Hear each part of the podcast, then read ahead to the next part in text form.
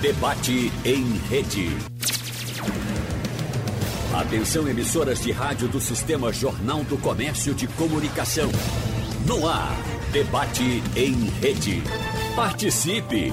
Rádio Jornal na internet. www.radiojornal.com.br Novamente, uma bancada importante, competente para tratar desse assunto: o doutor Gauss, doutor Joaquim, doutor Aurélio Molina. É, esse debate nasceu dessa pesquisa que foi feita. Vamos apresentar para vocês e depois chamar os nossos debatedores. Taxas de fertilidade nos seguintes países em 2007: França, 1,8. Inglaterra, 1,6. Grécia, 1,3. Alemanha, 1,3. Itália, 1,2. Espanha, 1,1. Na União Europeia inteira, 31 países, a taxa de fertilidade são menos de 1,38. Pesquisas históricas mostram que é impossível reverter esse número. Em poucos anos, a Europa, como a conhecemos hoje, deixará de existir.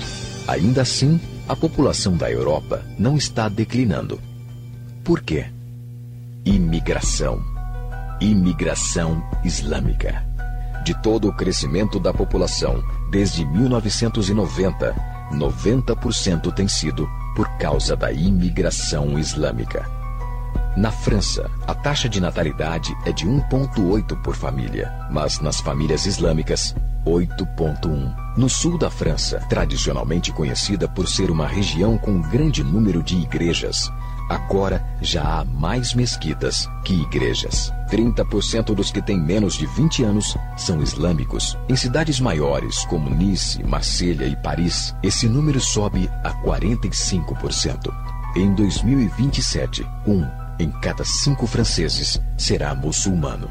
Em apenas 39 anos, a França será uma república muçulmana. Nos últimos 30 anos, a população muçulmana da Inglaterra cresceu de 82 mil a 2 milhões e meio. Um crescimento de 30 vezes. Há milhares de mesquitas. Muitas eram igrejas. Na Holanda, 50% dos recém-nascidos é muçulmana. Em 15 anos, metade da população será muçulmana. Na Rússia, há mais de 23 milhões de muçulmanos, quer dizer, um em cada cinco. 40% do exército russo será muçulmano em apenas poucos anos. Na Bélgica, 25% da população e 50% dos recém-nascidos é muçulmana. O governo já declarou que um terço dos recém-nascidos na Europa será nascido em família muçulmana em 2025, apenas daqui a 17 anos. O governo alemão, o primeiro a falar isso publicamente, recentemente declarou: a queda da população alemã não pode ser mais detida. Sua espiral descendente não é mais reversível. Esse será um Estado muçulmano em 2050. Muammar al-Gaddafi declarou: Há sinais de que Alá garantirá vitória ao Islã na Europa sem espadas, sem armas e sem conquistas. Não precisamos de terroristas ou bombas homicidas. Os mais de 50 milhões de muçulmanos na Europa o transformarão em continente islâmico em poucas décadas. Vamos trabalhar, portanto, agora com os nossos debatedores. Doutor Aurélio Molina, o nosso redator começou falando da taxa de natalidade, que eu acho até mais importante, e terminou falando da questão religiosa, uh, do, do, mundo se tornar islâmico. Uh, onde, por onde vai a sua preocupação? Com a natalidade ou com a religião? Não, eu acho que minha preocupação vai por, pela desigualdade socioeconômica, que é pelas guerras, né? Quem planta, quem planta guerra olha a imigração né, que esses, esses imigrantes islâmicos né, é, vêm da Ucrânia, Iugoslávia, Iraque, Síria, Iêmen, países que voltaram à idade da pedra uhum. por, por guerras, né, massacres, genocídios. E aí eles fogem e fogem, acabam fugindo para a própria, própria Europa, principalmente. Né. Então, eu acho que é, o fim das guerras, do, da maneira como aconteceram essas guerras, Tá? E a questão de ajudar com que os países a nível mundial sejam menos injustos, com menos miséria, é, acho que é uma maneira de você deter, deter essa imigração maciça que está acontecendo. Não necessariamente a redução da taxa de infertilidade, que vem diminuindo no mundo inteiro, também vem diminuindo no mundo islâmico, só não vem diminuindo nessas populações migrantes que talvez até como resposta pelo sofrimento, por terem visto tanto dos seus entes queridos serem destruídos, quantas crianças morreram né, nessas guerras, Geraldo, aquela foto daquele menino na praia na Itália, morto, tentando atravessar o mar Mediterrâneo, é uma coisa que não me sai da cabeça. Né?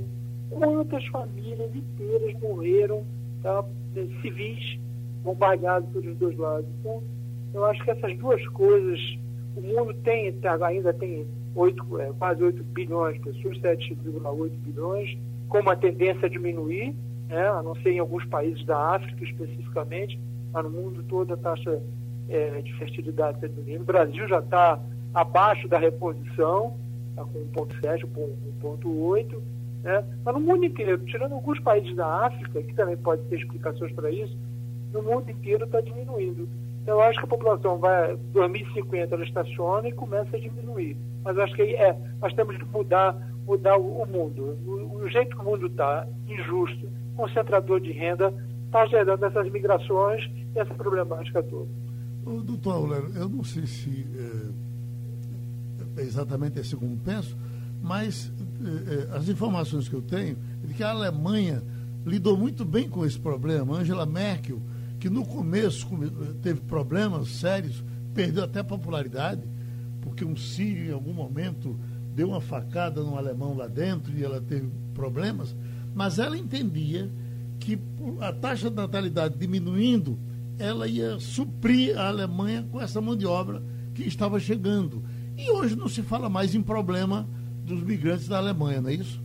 É, e lá são basicamente da Turquia, né? Uhum. E, e, é a verdade, quando nesse estágio da economia, que, é que você ainda precisa de mão de obra, a tendência é no futuro a gente diminuir cada vez mais a necessidade de mão de obra, é, mas é, resolve é, parte do problema dos países industrializados.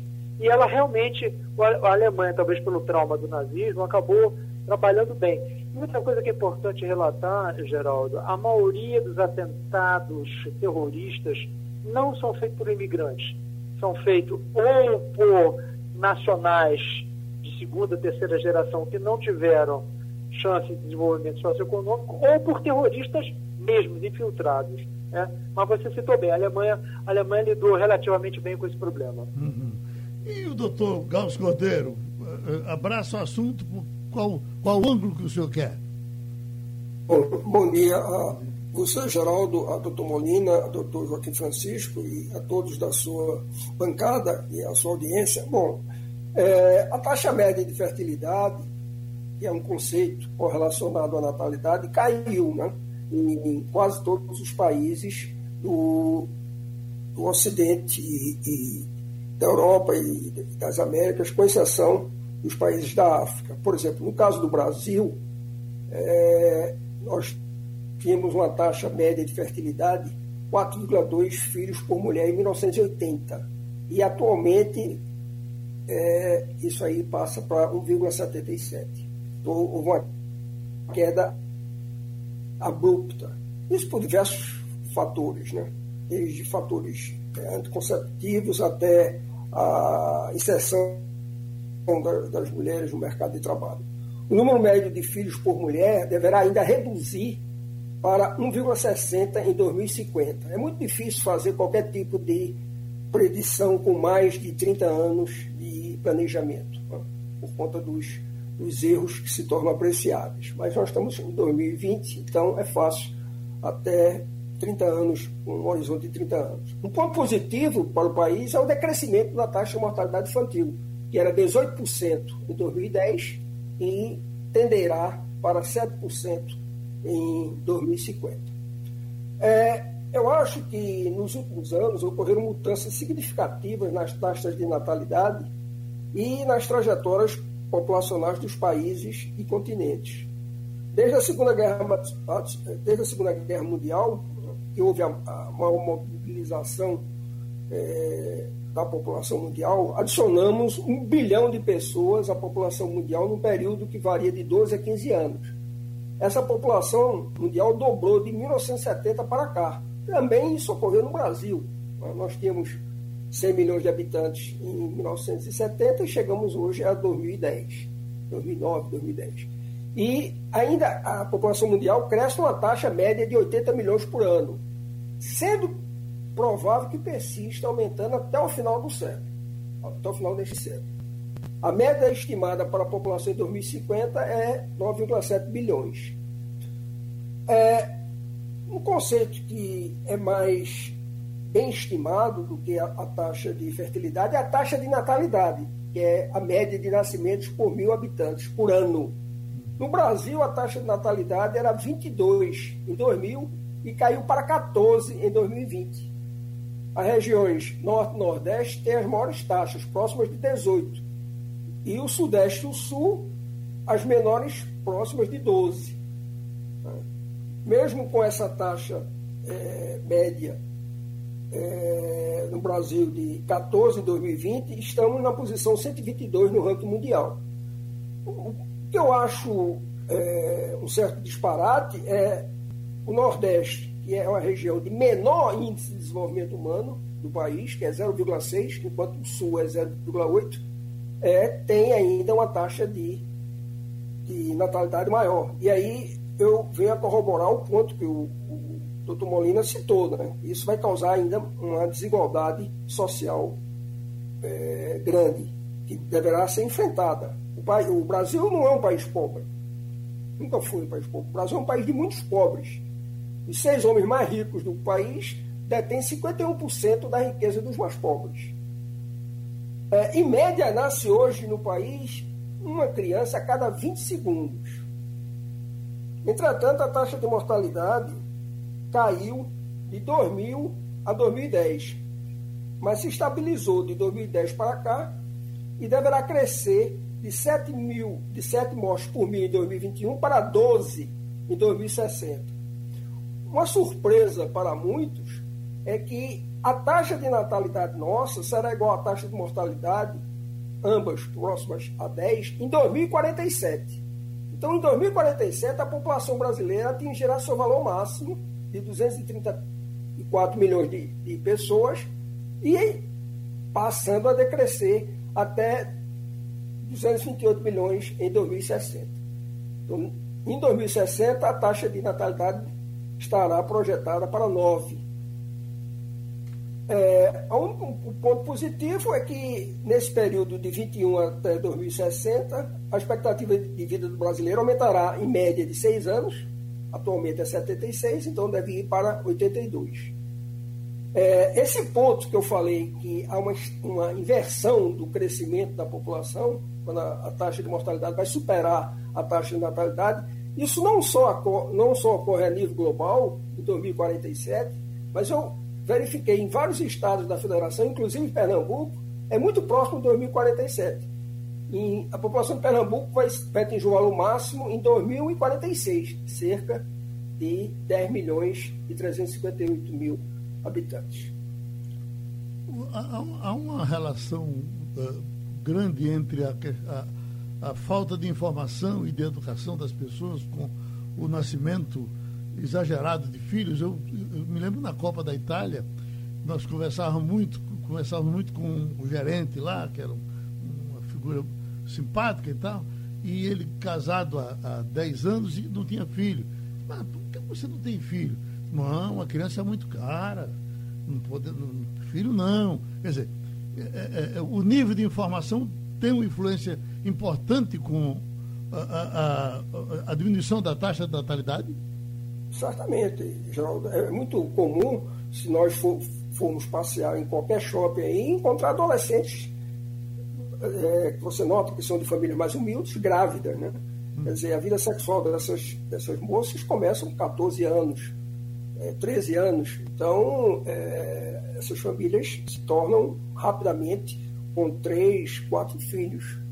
Então, por isso que no Nordeste é, vai persistir mais pobre se não existir uma, uma mudança de, de, combater mais, mais fortemente essa explosão. Claro que isso existe problemas com a igreja, né? com, problema com a religião, mas isso ocorre principalmente na, nas, na população mais pobre que as, as as jovens começam a vida sexual bem mais, mais cedo. É, não existe é, essa educação anticonceptiva. Né? Então, o Brasil vai se tornar um país mais injusto ainda. Hum, mas o senhor, que é exatamente a sua área, qual é o maior problema? É, é, é o, o, nascer de mais ou nascer de menos? Alguns países, como a Coreia, Japão, já estão estimulando de todas as formas para que nasçam mais. A própria China acabou com aquele negócio da lei do filho único por causa do envelhecimento da população. O problema maior é quando nasce muito ou quando nasce muito menos?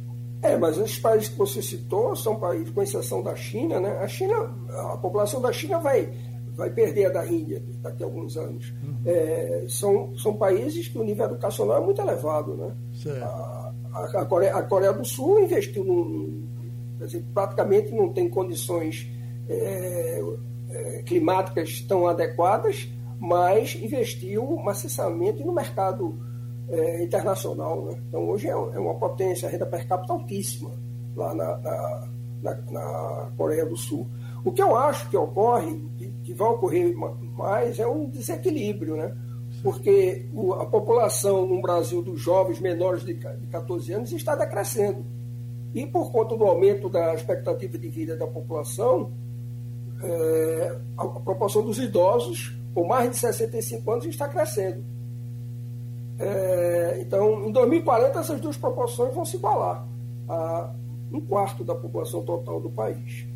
Pronto. Mas, para você eliminar a pobreza uhum. né, e a extrema pobreza, né, nós temos no Brasil 14 milhões de pessoas que vivem na extrema pobreza, que é definida com renda inferior a, a 1,90 dólares por dia são 14 milhões de pessoas.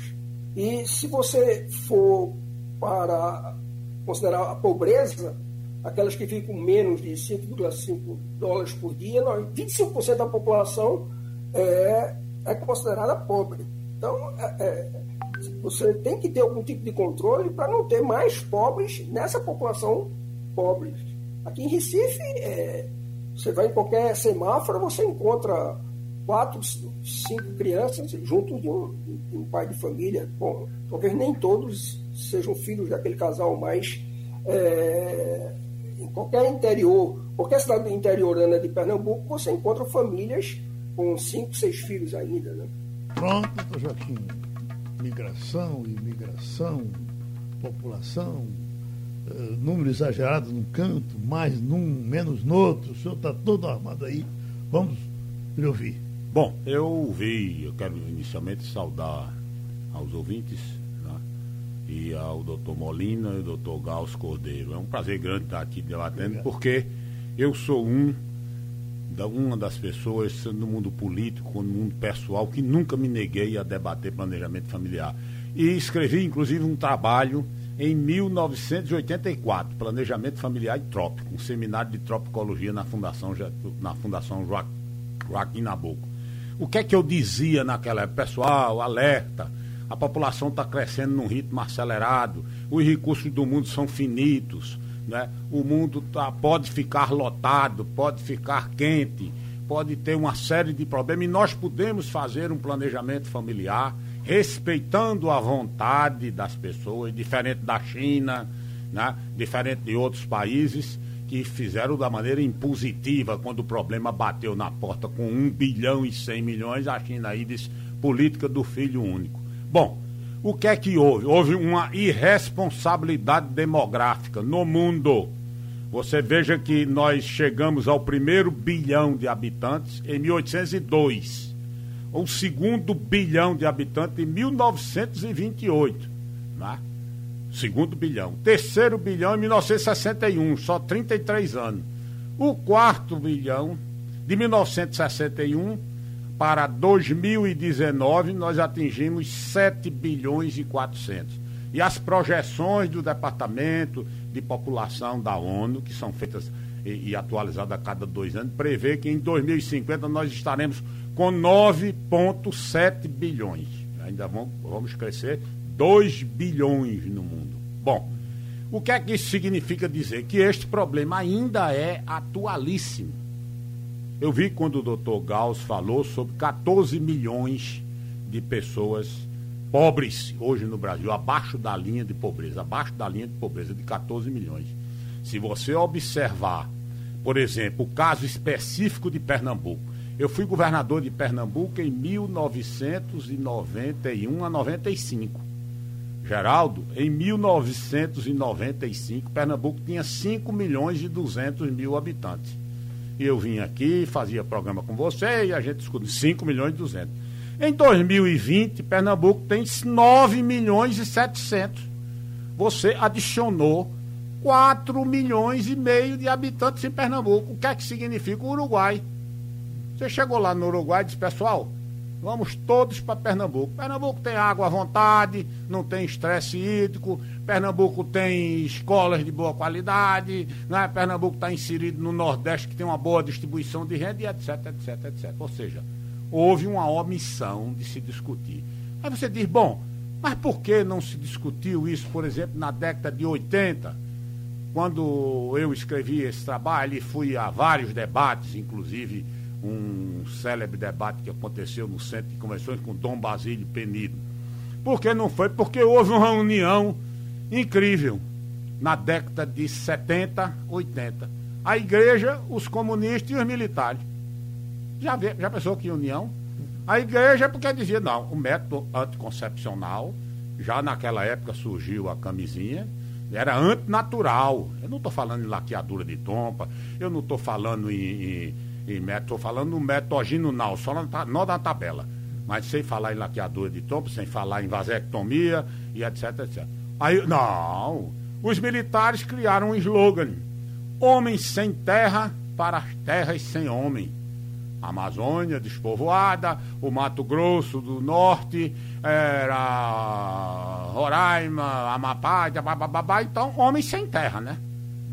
Lá no Rio Grande do Sul, no Paraná, em São Paulo, vamos levar para um lugar onde não tem gente. Como se, ao mesmo tempo, não tivesse ocorrendo uma grande revolução tecnológica, que não, se, não significa que você precisa produzir com mão de obra abundante, né? Veio a tecnologia, veio tudo. Então você começou a, a, a andar só na contramão. Aí você pega um painel. Quais são os países mais desenvolvidos do mundo? Vamos, vamos eu não vou citar aqui porque vai ficar cansativo, 45 países mais desenvolvidos do mundo. Esses 45 países fizeram planejamento familiar. Né? Hoje tem problemas, hoje tem problema. Hoje não, há uns 10 anos. Aí estão suprindo como? Com migrações.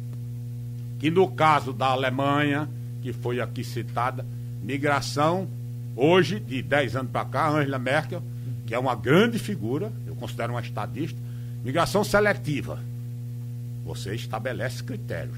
Canadá, Nova Zelândia, é? Austrália, Estados Unidos, recebe imigrantes. Olha, eu tenho uma filha brasileira, eu tenho um irmão que mora lá em São Paulo, eu tenho um mexicano que é meu amigo, estão querendo ir, vão. Ele recebe imigrantes, mas recebe imigrantes de maneira seletiva. O que é que eu preciso? Então ele pega os melhores cérebros desses países, é a chamada fuga de talento, e recebe lá. Aí você diz muito pra bem. Para massa tem até o muro, né? É, hein? Para massa tem até o muro. Né? Muro, ó. Tem o um muro, é? porque você recebe. Eu estou falando de sua excelência o fato, o que é que ocorre. Não é aquele sonho, não é? Não é uma utopia de que todo recebesse seu irmão, entregasse tudo, até porque essa utopia foi praticada no Brasil recentemente e a rua está cheia de venezuelanos pedindo esmola. Não, precisamos. Eu estive aqui três anos, dois anos até com um venezuelano que veio debater aqui. Eu Sim. digo, pessoal, nós estamos sem condições de atender o nosso povo pernambucano, desempregado, o povo da Paraíba, do Rio Grande do Norte, do Brasil como um todo. A gente vai abrir as portas para os bolivianos, para todos eles. Não, mas a gente vai fazer como? Vai impedir que o nosso irmão venezuelano venha até o Recife? Não, a gente vai levar a ajuda dele para lá eu ajudo ele no local dele. Eu levo um caminhão de mantimentos, eu levo um navio de mantimentos, eu mando médicos, eu dou assistência. Mas se eu não resolvo o meu problema, como é que eu vou trazer? Bom, muito bem. Aí eu acho que não sei se foi doutor Glaus ou foi doutor Molina que citou problema na Itália, o problema na França, o problema na Alemanha, 1,3, 1,5. Taxa de reposição. Não repõe a população. Então, ele está atendendo como? Com os migrantes, não é? Que na França já são 6, 7 milhões de muçulmanos, aí se falou o problema do muçulmano, que depois eu posso, se tiver chance, entrar nessa, nessa. Muito bem. Então eu vou resolver o Como é que resolve? Planejamento familiar. Porque todo mundo botou na cabeça que planejamento familiar é controle da natalidade. Eu me lembro na época, quando eu falei em planejamento familiar, muita gente, era um seminário internacional de medicina, ah, planejamento familiar, você não vai levar em consideração a, a vontade da família. Ele quer ter o maior número de filhos, então que levar. Não, planejamento familiar na Itália, sabe como é? 20 mil euros para você ter mais um filho. Ou 30 mil euros para você ter dois. Você sair de um filho por família para ir para três filhos. Isso também é planejamento familiar. O que você precisava era ter tido um painel estratégico para você ir corrigindo. Como hoje a Índia, eu me lembro Geraldo Freire, eu acho que o doutor Gauss lembra disso, doutor Molina, que é um especialista em reprodução humana, que a, a comemoração da Índia quando completou um bilhão de habitantes. Foi uma das coisas que eu fiquei mais constrangido. Atingimos um bilhão de habitantes. Aí eu pergunto, eu, eu na época fiz a pergunta, não sei se participei de algum programa. Muito bem. E quantas máquinas você atingiu? Como é que vai ser a inteligência artificial? Né? Tá aqui, eu tenho um dado aqui que o Brasil, dentro de 20 anos, 42% dos empregos atuais não existirão. Não existirão. O drone está fazendo uma revolução no campo, né? Fiscalizando o campo todo. Duas ou três usinas de açúcar de São Paulo, de Ribeirão Preto. O motorista de caminhão não tem mais, motorista de caminhão. Os nossos ônibus não tem cobrador. Os nossos postos de gasolina, postos de gasolina, só tem frentista no Brasil. Na grande maioria dos países não tem frentista. Por quê? Porque você é o self-service. Os supermercados americanos não têm empregado, você entra em identificação facial. Onde isso? Na Califórnia, há seis anos atrás. Ou seja, o mundo inteiro da tecnologia expulsora de mão de obra e uma grande parte do mundo produzindo mão de obra. E concluo essa parte com um dado extremamente preocupante, porque muitas vezes você diz agora o problema do planejamento familiar está fora de moda, o problema não existe. Existe. Você sabe qual é o número de nascimentos, nascimento, gravidez na adolescência, hoje no Brasil. Gravidez na adolescência. Ou seja, crianças de 12 aos 16 anos no Brasil por ano, 680 mil nascimentos. Em 20 anos, se você calcular, fizer uma, né, com respeito ao doutor Gauss, que é um estatístico, eu, mas eu vou fazer aqui uma conta de em 20 anos, nasceram 13 milhões de pessoas, de crianças de 12, de 13 e de 14. Ah, mas qual é a solução? A solução é divulgar isso, é abrir a discussão de maneira inteligente, aberta, estratégica, é discutir os problemas na igreja, é discutir com o militar, é discutir com o professor, é mostrar que o mundo foi escrito recente. Um livro de Thomas Friedman, o mundo, mundo plano, quente e lotado. O que é isso? O mundo está quente, o mundo está plano, plano porque todo mundo quer ir para um patamar americano, né? Você diz, ah, meu, meu primo mora lá na Malásia, o meu sobrinho mora lá no Uganda, em Uganda. Ele quer ir para onde? Ele quer, ele, ele tem uma parte tem telefone celular, ele vê a forma como os seus parentes estão vivendo na Itália, estão vivendo na Alemanha, estão vivendo na França, estão vivendo no Brasil, estão vivendo no México. Ele quer ir embora. Entendeu? Ele está motivado por esse mecanismo que é chamado mídia virtual. Por outro lado, a própria mídia virtual e os próprios avanços da chamada revolução 4.0 da inteligência artificial estão eliminando os empregos. Imagine agora, Geraldo Freire, se ligasse um deputado federal, né, que estivesse apoiando o Baleia Roça ou esse outro Lira, e dissesse: Eu vou revogar aquela lei que protege a presença do frentista nos postos de gasolina. Porque nos Estados Unidos há 40 anos não tem frentista. Na Alemanha, 35 anos não tem frentista. Não tem frentista. Sabe frentista? O homem que abastece o carro. É? É tudo self-service. Você conhece que você já teve nesse país. Revoga essa lei. 800 mil desempregados amanhã. 800 mil desempregados no Brasil.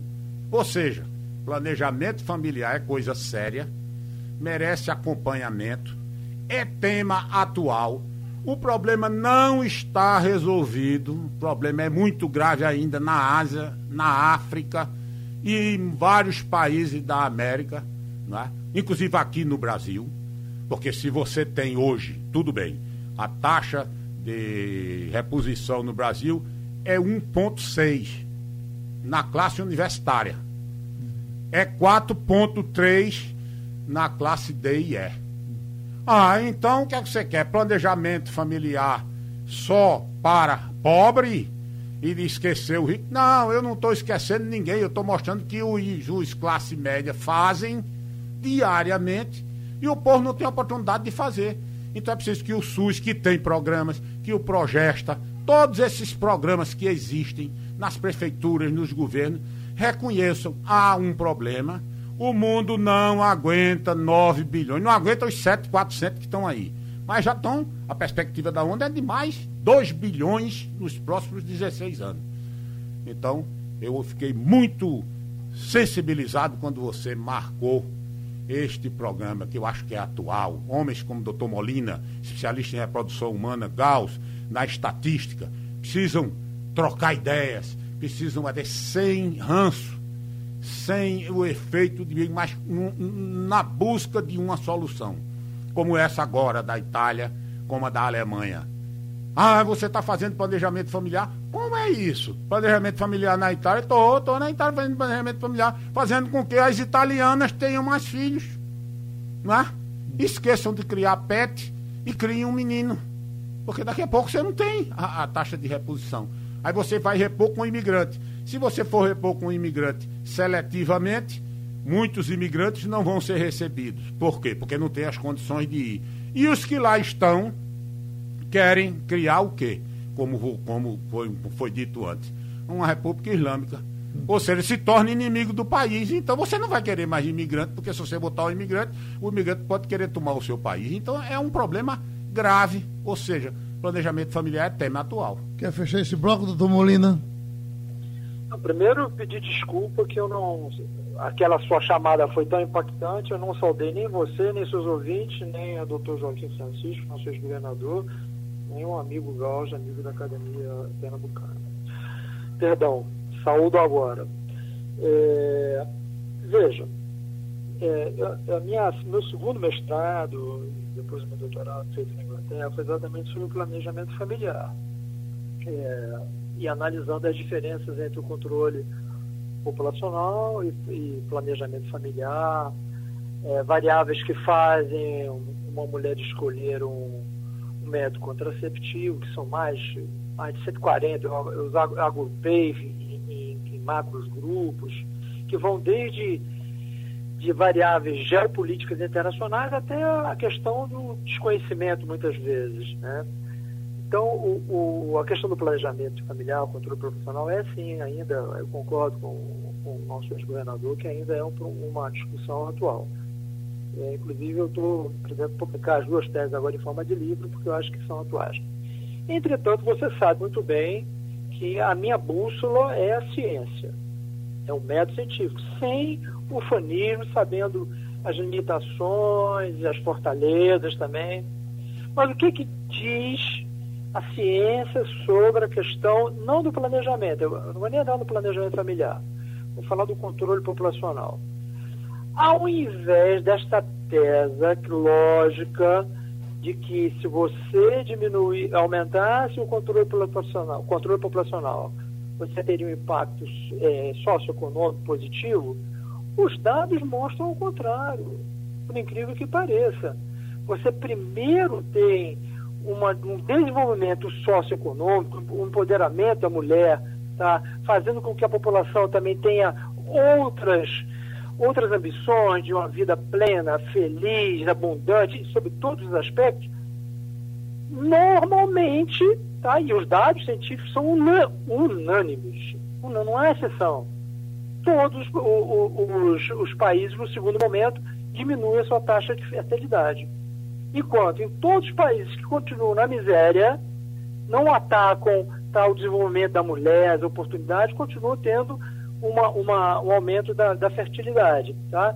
Mas nós temos o case do Brasil. O case do Brasil é fantástico, porque essa tese lógica, mas que precisava ser testada, foi testada no Brasil. Nós somos o país que no mundo todo fez a, a mais rápida transição demográfica da história do mundo. Como Gauss colocou, nós saímos de, na década de 60, de seis mulheres por filho, para hoje 1,7 e nós não resolvemos os nossos problemas socioeconômicos. Tirando o período que a gente teve as políticas sociais compensatórias, nós éramos o segundo país mais injusto do mundo e voltamos agora a ser o segundo país mais injusto com uma taxa de fertilidade baixa. Então, apesar da lógica, a ciência nos mostrou e continua demonstrando que esse caminho do controle populacional está errado. É o contrário. Temos que levar educação, desenvolvimento da mulher, informação, desenvolvimento socioeconômico, que aí a população diminui a sua fertilidade. E isso é ciência.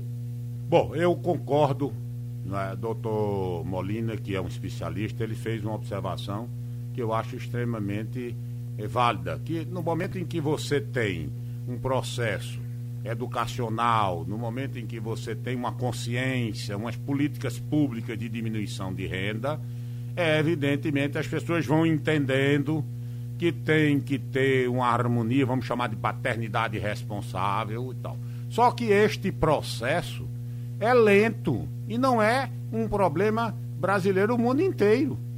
Não em vão, eu disse, até porque são dados, que 40 países mais avançados do mundo, eu estou falando do ponto de vista de desenvolvimento, a Holanda, a Alemanha, a França, a Itália, Portugal, e vários outros, Suécia, Dinamarca, Austrália, Canadá e os pró o próprio Estados Unidos, são países que têm um nível de renda e uma situação financeira muito além. Aí o que é que se prega? É controle da natalidade como fez a China? É controle da natalidade como fez a Rússia? Controle impositivo? Não. Não, não é isso. É você ter uma paternidade responsável é você atuar de maneira permanente, o município, o Estado e a União, para evitar que 680 mil crianças, filhas de jovens adolescentes de 12 a 18 anos, que estão nascendo no momento no Brasil. Ano 2020, 2019, 2018, 2017, 2000, 1998. Ou seja, o problema existe. Não vamos admitir. Ah, mas se houvesse se houvesse um sistema educacional que atingisse toda essa camada, Glaus citou 2% mais rico do Brasil detém 35% da, da renda. Então você iria pegar esses 2% desse pessoal e fazer taxação de grande fortuna. Esse problema é brasileiro, nós falamos do mundo todo. E onde foi feita a taxação de grande fortuna, não deu resultado. O capital migra. O mundo é, é um mundo o que é global, você migra de um lugar para outro. A Suíça para fazer, ou a Alemanha para fazer, então você vai para vai a Romênia, ou vai para a Áustria, ou vai para qualquer outro país. Não é assim. Eu volto a dizer: o planejamento familiar é necessário. Claro, eu tenho absoluta convicção de que se nós tivéssemos como criar, tivéssemos criado, porque eu venho aqui há mais de 30 anos que a gente debate esse tema. E sempre é isso. Ah, no momento em que der a educação, o problema está resolvido.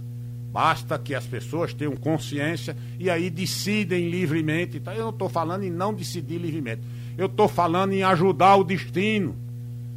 Não é? Do mesmo problema que você chega hoje e diz: existe um negócio chamado inteligência artificial? Existe. Existe a robotização? Existe. O mundo, essa revolução 4.0 existe? Existe. Toda semana você vê a perda de empregos. Essa semana eu fui comprar um tênis numa loja, sentei, vesti o tênis, gostei, a moça da loja pediu o cartão. Não fui nem no caixa mais. Daqui a uns dias não tem mais caixa. Daqui um dia você está dormindo, abre a boca, você manda um, um, uma comida, sai do teto, ele joga um aplicativo. Você chega hoje, vai à zona da mata de Pernambuco, tinha 680 mil pessoas trabalhando. Hoje tem 120 mil por causa do drone, por causa da tecnologia, por causa do robô, por causa da identificação facial e etc, etc, etc. Ora, se o mundo está assim, eu posso usar os mecanismos, o conhecimento, o amadurecimento de nações que tiveram êxito com planejamento familiar, com paternidade responsável, e fazer um programa atual, aberto, cientificamente aprovado, seja por métodos reversíveis, seja por métodos irreversíveis, contanto que a gente não pense que o problema está resolvido, porque não está. Doutor Gauss, agora? Bom, é, eu gostaria de salientar, apenas lembrar aos aqueles que não sabem disso, é que o planejamento familiar.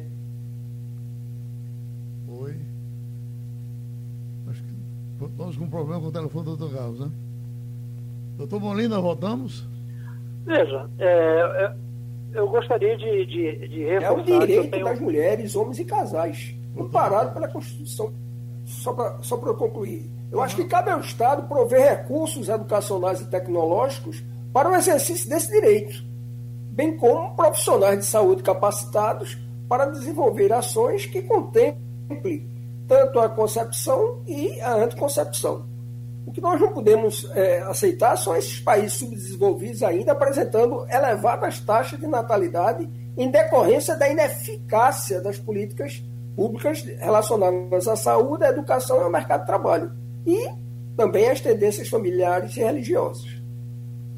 Bom, o senhor disse alguma coisa que a gente não chegou a ouvir logo no começo. Se o senhor quiser dizer o que disse no começo, nos ajudará. Não, no, início, no início eu falei que é, esse planejamento familiar, que o doutor Joaquim Francisco colocou muito bem, está amparado pela Constituição Federal. Cabe ao Estado prover recursos educacionais e tecnológicos para o exercício desse direito. É, mas, doutor Molina, o Estado, o Estado tem programa, tem progesta, o Estado tem programas locais, as prefeituras têm, só que é tudo acanhado, ninguém trata do tema. Por quê? Porque ainda encontra resistência na igreja, ainda encontra resistência, igreja, eu digo, as igrejas cristãs, não é? Eu me lembro no debate que eu tive com a presença de Dom Basílio Penido, que foi um debate histórico, e ele disse isso são métodos antinaturais. Eu me lembro que uma médica, na hora, uma médica que hoje ainda está viva aqui em Pernambuco, ela debateu e disse na hora que tinha feito uma vasectomia, ou melhor, uma laqueadura de trompas. E na hora, Dom Basílio disse: Você tornou-se uma mutilada. Você não tinha o direito de fazer isso. E aí eu não vou entrar no detalhe do que foi a polêmica. Então, isto é um debate de 85 Hoje era para esse debate estar tá muito mais leve, muito mais amplo. Como é que está a situação da África do Sul? Como é que está a situação da China hoje? Eu estive na China quatro vezes. O problema demográfico chinês não está resolvido. Apenas não se fala sobre ele. Por quê? Porque as limitações do falar na China são enormes. Seja pela mídia virtual, seja pela mídia oficial, seja de que forma for.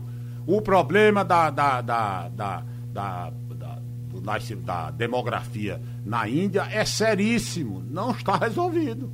É muito grave. Na África é muito grave. E nós, no Brasil, ainda precisa de um reconhecimento da atuação. Existem programas, existem. Por que não falar nisso abertamente no rádio? Você quer controlar a sua família, quer ter três filhos? Você que só tem um, quer ter mais um? Você que tem três, não quer ter mais nenhum? Faça isso, faça aquilo, procure e tal. Inclusive, eu quero dizer, doutor Molina, eu fui um dos que apresentei emenda, eu fui constituinte de 1988, eu apresentei uma emenda para incluir o planejamento familiar. É, é, é, é, o cidadão tem direito a, a, a, ao planejamento familiar. É verdade, o cidadão tem direito constitucional ao planejamento familiar. Só que as restrições para execução de um, problema, de um programa amplo e nos últimos cinco, seis, eu observei o que venho acompanhando isso há muito tempo, criou-se um mantra. Esse problema não existe mais esse problema foi superado. Que hoje o que nós temos no Brasil é o envelhecimento da população e de outro lado, em outros países, algum efeito residual de crescimento que está provocando migrações. Não, e não é assim. O Departamento de, de População da ONU e os organismos é, brasileiros de pesquisa, como o IPEA, demonstram exatamente o contrário em alguns pontos. Quer assumir a palavra, doutor Molina? Não, é, eu ia dizer que eu, eu, eu respeito muito o doutor Joaquim Francisco, porque ele é muito sincero na defesa do ponto de vista dele. Mas isso não necessariamente me obriga a, a, a concordar com ele de uma maneira muito respeitosa, fraterna. Por exemplo, quando ele cita que os 40 países mais envolvidos têm uma taxa de fertilidade baixa, quando você vai ver, sustentando a tese, a tese que é a tese científica, eles tiveram um aumento populacional grande antes, de, antes do desenvolvimento econômico. Então, se fosse fazer uma correlação, a correlação seria o contrário. Né? É, em, em relação ao Brasil, o case Brasil, nós somos o país que mais utiliza contraceptivos. Incrível, mas é verdade, é um dado científico. Tá? Hoje, hoje, realmente, o planejamento familiar, não o controle populacional, o planejamento familiar no Brasil ocorre há acesso a métodos modernos, efetivos, nem todos, mas os mais efetivos, eles estão a, a, a, disponíveis em todos os postos de saúde da família. É, e o conhecimento do, da contracepção é altíssimo entre a população feminina. Altíssimo, é um dos maiores do mundo. Então, o planejamento familiar, que que o, o, o nosso ex-governador defende, ele conseguiu, ele realmente, o planejamento familiar está em andamento e é efetivo. Em relação aos jovens, que está caindo a, a, população de mulheres jovens grávidas, estava em torno de 25%, hoje está em torno de 20% a 19%. Tá?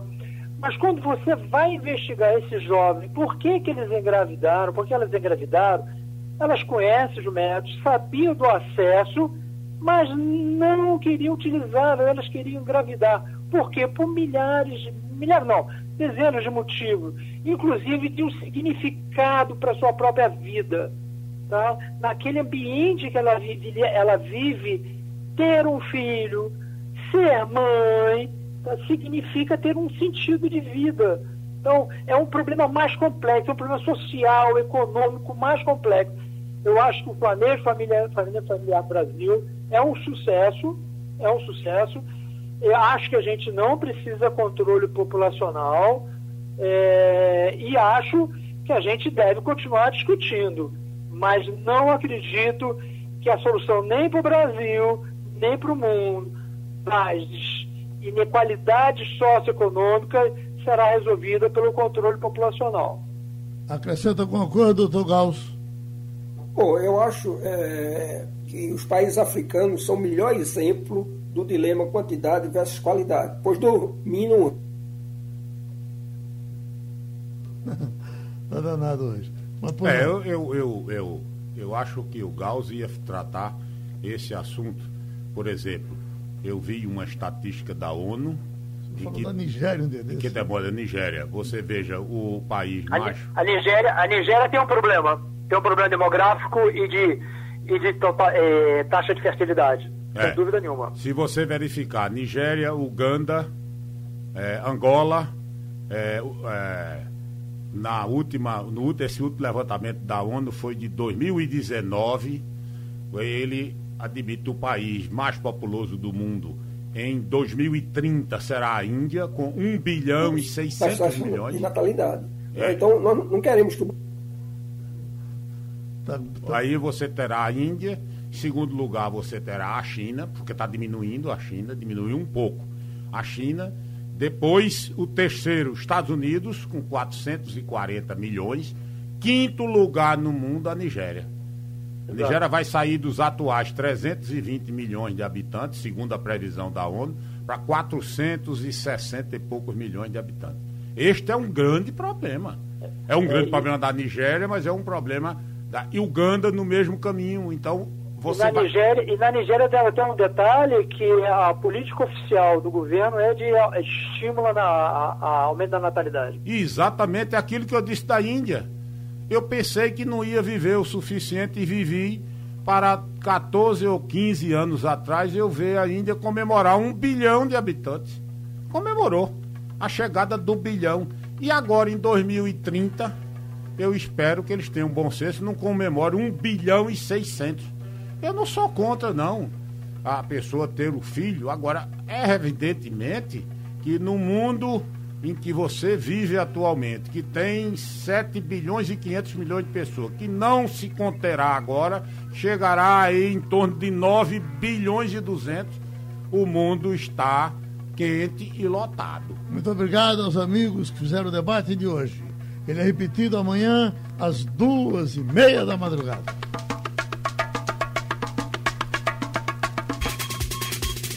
Sugestão ou comentário sobre o programa que você acaba de ouvir, envie para o e-mail ouvinte@radiojornal.com.br ou para o endereço Rua do Lima 250, Santo Amaro, Recife, Pernambuco.